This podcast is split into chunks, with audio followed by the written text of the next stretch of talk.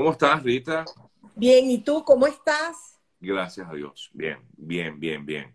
Y me encanta el tema que vamos a abordar en la mañana de hoy, Rita, porque definitivamente el manejo de la rabia no es sencillo. Y sobre todo cuando eh, a veces, yo lo digo para empezar esta conversa, Rita, a veces uno en, a través de las redes desborda todo lo que siente, todo lo que piensa y escribe y, y, bueno, por ahí, digamos, se, se va. Em, cuéntanos, ¿cómo afecta esta situación, esta, por llamarlo de alguna forma, la rabia en, en nuestras vidas, Rita? Bueno, fíjate, gracias Sergio, como siempre, gracias a todos los que se conectan y a, a tu generosa invitación que me haces los lunes siempre. Fíjate, la rabia y la ira es, es un sentimiento que eh, es una emoción, ¿verdad? Y es algo que tenemos cada uno de nosotros. Y es, como un mecanismo con el que reaccionamos a frustraciones, cuando nos sentimos impotencia, cuando sentimos impotencia, cuando nos agreden, como tú dices, por las redes sociales. Y la verdad es que inclusive es una reacción natural del organismo para uno defenderse de algo que uno siente que lo están atacando, ¿no? Eso lo vamos a sentir todos los santos días, ahora más, porque ahora tenemos las redes sociales y siempre hay alguien que va a comentar algo en contra de nosotros o nos va a criticar. Lo importante aquí y el mensaje que queremos que se lleven todos los que se conectaron es que eso siempre va a estar presente en tu vida. El problema es cómo tú vas a reaccionar al respecto. Y lo que estamos viendo, eh, Sergio, es que cada día eso se eleva más, somos más reactivos ante cualquier crítica, ante cualquier cosa que, nos pasa. Y fíjate que la, la Organización de Salud Mental de América hizo un estudio en el 2020 y dice que el 71% de las personas contestaron que se sienten más irritables y propensas a molestarse. Fíjate, el 82% contestó que sí, que termina con gritos o peleas muy fácilmente. Y el 98% contestó que es más propenso a ser agresivo y a tener rabia y expresarse a través de las redes sociales.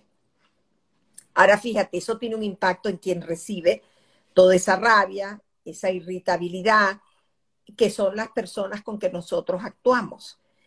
Pero yo siempre digo, y uno lo ve en las redes sociales ahora con muchísima frecuencia, y por eso es que dice que 98% de las personas dicen que se sienten con más valor de criticar, herir y molestarse a través de las redes sociales, porque es muy difícil que tú, si yo te consigo por la calle, uh -huh. te voy a decir, Sergio, conchale, lo que dijiste en una noticia no es, eso no va a pasar.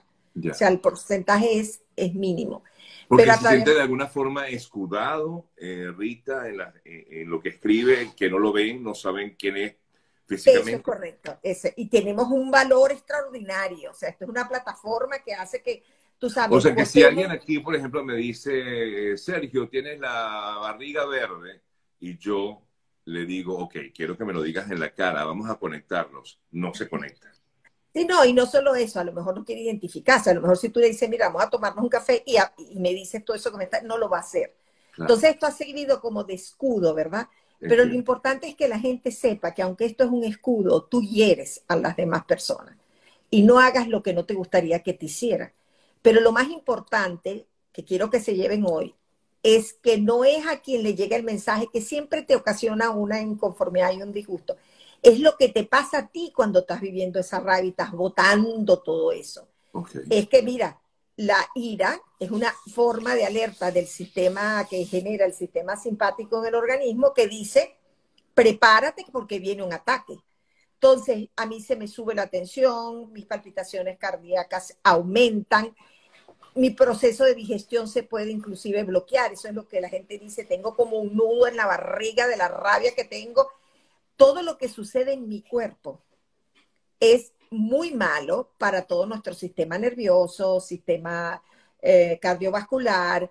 Y si tú eres una persona que vives con esa rabia y esa ira, tú y yo lo, lo vemos a veces en las redes sociales, gente que se dedica literalmente con mucha rabia y mucha frustración y mucha ira a criticar a todo el mundo, yo quisiera poder sentarme con el médico de esa persona Porque tiene que sufrir de tensión, tiene que sufrir el estómago, porque cuando es de forma repetitiva, que tú le metes esa intensidad emocional al cuerpo, eso tiene una relación directa con tu salud.